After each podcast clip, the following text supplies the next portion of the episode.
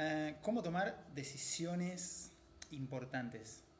Pauta, te voy a dejar cuatro pautas que te van a ayudar a tomar buenas decisiones en tu vida. La número uno es relajarte, calmarte. Si vos tomas decisiones en un estado emocional, las decisiones van a ser como el estado emocional que vos eh, tenías en el momento de la decisión.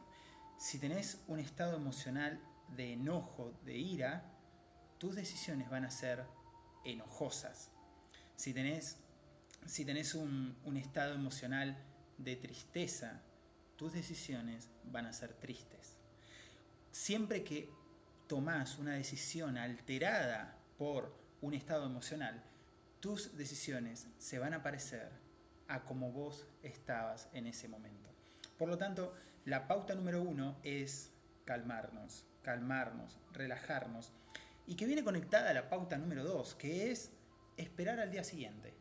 Espero al día siguiente. Generalmente, no sé por qué nosotros queremos tomar a veces decisiones muy importantes de noche, cuando estamos solos, con energía baja, generalmente pensando una y otra cosa, ¿no? Dándole, haciéndole demasiado caso a nuestra cabeza que nos empieza a hablar y, y tomamos decisiones muy importantes, a veces en cinco minutos, a veces en un minuto, a veces en segundos. Entonces, el segundo tip que te quiero compartir es esperar al día siguiente, porque cuando brilla el sol a la mañana, las cosas se ven de, otra, de otro modo, las cosas se ven desde una perspectiva distinta. Número 3, anotar, agarras una hojita, haces tres columnas y anotás. En una columna pones las razones por las que sí, en la segunda las razones por las que no, y en la tercera las razones, eh, los motivos que pueden llegar a ser negociables. ¿De qué estamos hablando? Supongamos que vamos a eh, decir, a ver, yo quiero cambiar de trabajo. Bueno, entonces, ¿por qué sí? Y anoto todo lo que sí. ¿Por qué no? Todo lo que no. Y negociable. Algunas cosas puede llegar a ser, puede que no, pero no es determinante ni para el sí ni para el no, entonces eso va a ser negociable. Esto específicamente es muy útil para tomar buenas decisiones. Em, yo lo he puesto en práctica, por ejemplo, en, relaciones, en relaciones personales y también en algunas, en algunas situaciones de negocios y te aseguro que te ayuda a ver las cosas un poquito más claras. Número 4 y última, ¿qué gano y qué pierdo? Siempre recuerdo una, siempre recuerdo una, una frase que, que compartía un maestro de Kung Fu en la serie de Kung Fu de 1970 que decía, en toda ganancia hay pérdida y en toda pérdida hay ganancia.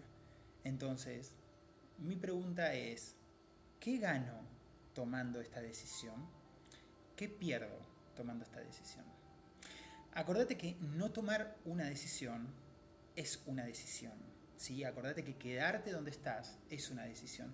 Y en ese quedarte donde estás también tenés ganancias y también tenés pérdida. Entonces siempre puede haber algo que estés ganando Em, y por último, te voy a decir algo, que esto no lo tenía anotado, pero como para redondear, ya no son cuatro tips, ahora son cinco tips, hay que cambiar el título. No, no, igual no lo puse eso en el título, pero cuando vos te haces preguntas, fíjate que vas a obtener una respuesta. Es como si yo te pregunto ahora, decime cuál es em, la persona más importante en tu vida, o decime cuál es tu sueño más importante, o decime cuál es, mm, por qué le tenés miedo a X cosa. Y al segundo y medio vos ya tenés una respuesta. Bueno, yo lo que te sugiero es que luego de esas respuestas busques abajo qué otra respuesta puede haber. Empezá a tirar de la cuerda, como me gusta decir, y fíjate qué hay abajo de esa respuesta. Seguramente vas a encontrar otras respuestas. Ah, le tengo miedo por esto, por esto, por otro. Luego busca una tercera capa y fíjate qué más hay abajo de la respuesta que estaba abajo de la respuesta y empecé a tirar de la cuerda para encontrar la base de todo eso y para poder conocerte un poco más. Entonces, em, resumiendo, primero calmarse, tomarse las cosas con calma, ¿por qué no practicar un poco de meditación guiada? Número dos, esperar al día siguiente, las cosas de día se ven mucho más claras. Número 3, anotá en una hoja, haces tres columnas y anotás lo que sí, lo que no y lo que es negociable. Número 4, considerar qué gano y qué pierdo en, tal en cada decisión.